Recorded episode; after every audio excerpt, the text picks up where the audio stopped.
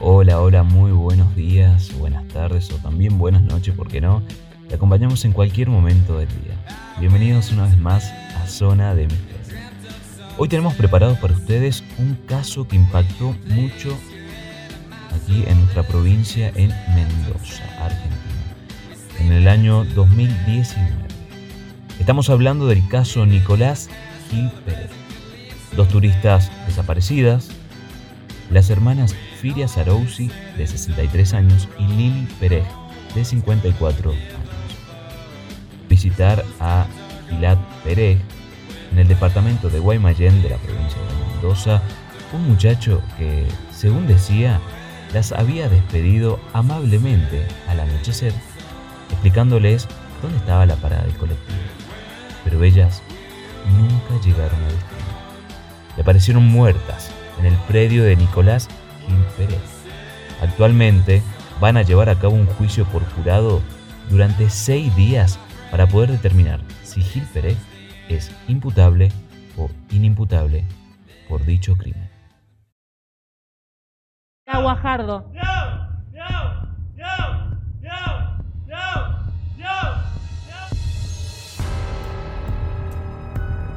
Comenzamos este caso con las dos turistas. ¿Quiénes eran? ¿Y qué relación tienen con Gilad Pérez?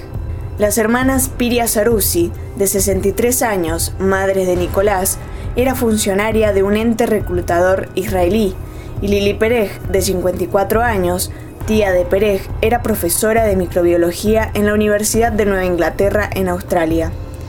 Según dicen las fuentes, las ambas hermanas llegaron a Mendoza, Argentina, porque querían visitar a Nicolás Gil Pérez.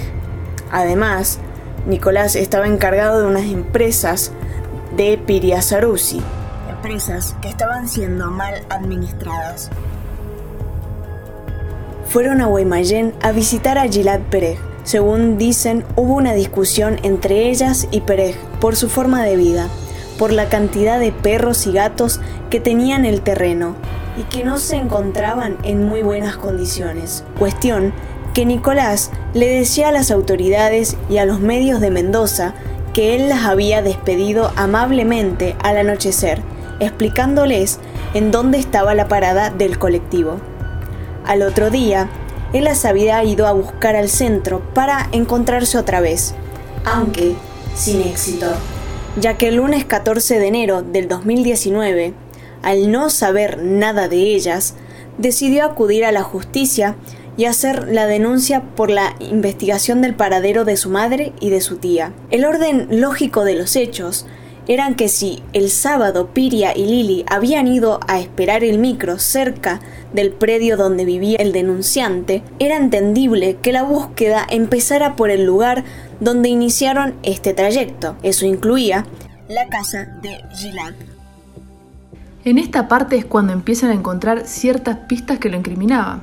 El 15 de enero del 2019 se hicieron rastrillajes en el extenso predio ubicado en calle Julio Arroca, 6079 de Guaymallén, donde se encontraron tres armas de fuego de cuyo origen pudo saberse muy poco. Gil Pérez respondió con varias evasivas cuando le consultaron de dónde había sacado el dinero que guardaba, se encontraron 15.625 dólares y 25.180 euros.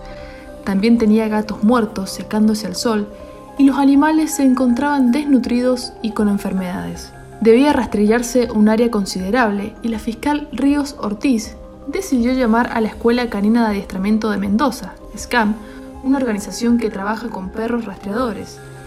El viernes 18 de, enero Ayelén Castro y su perra Ruca, un ovejero alemán de 9 años, llegaron a lo de Pereg para entrar en acción junto al resto de su equipo. Pereg se encontraba tenso en el momento del rastrillaje. Cuando abrieron el portón y él vio que nosotros veníamos con nuestros animales, se puso tenso, movía los brazos y gritaba. En mi terreno no quiero perros sueltos, dice Ayelén. Al final me animé y entramos, sigue Ayelén.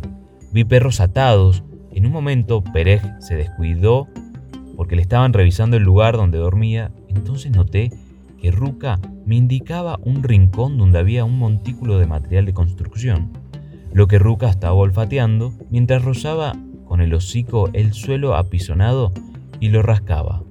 Era una bolsa de cemento y una viga. Y un detalle casi imposible de captar a simple vista. La bolsa tenía una marquita.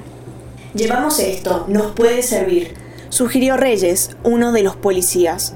Marcas similares se detectaron en una remera del dueño de la casa. Luego, estas marcas resultaron ser sangre. Esto fue todo en el podcast de esta semana. La semana que viene continuamos con este misterioso caso de las hermanas israelíes desaparecidas. Y también vamos a estar siguiendo el juicio de Nicolás Gilpereg. Nos vemos la semana que viene. Muchas gracias por escuchar Zona de Misterio Podcast.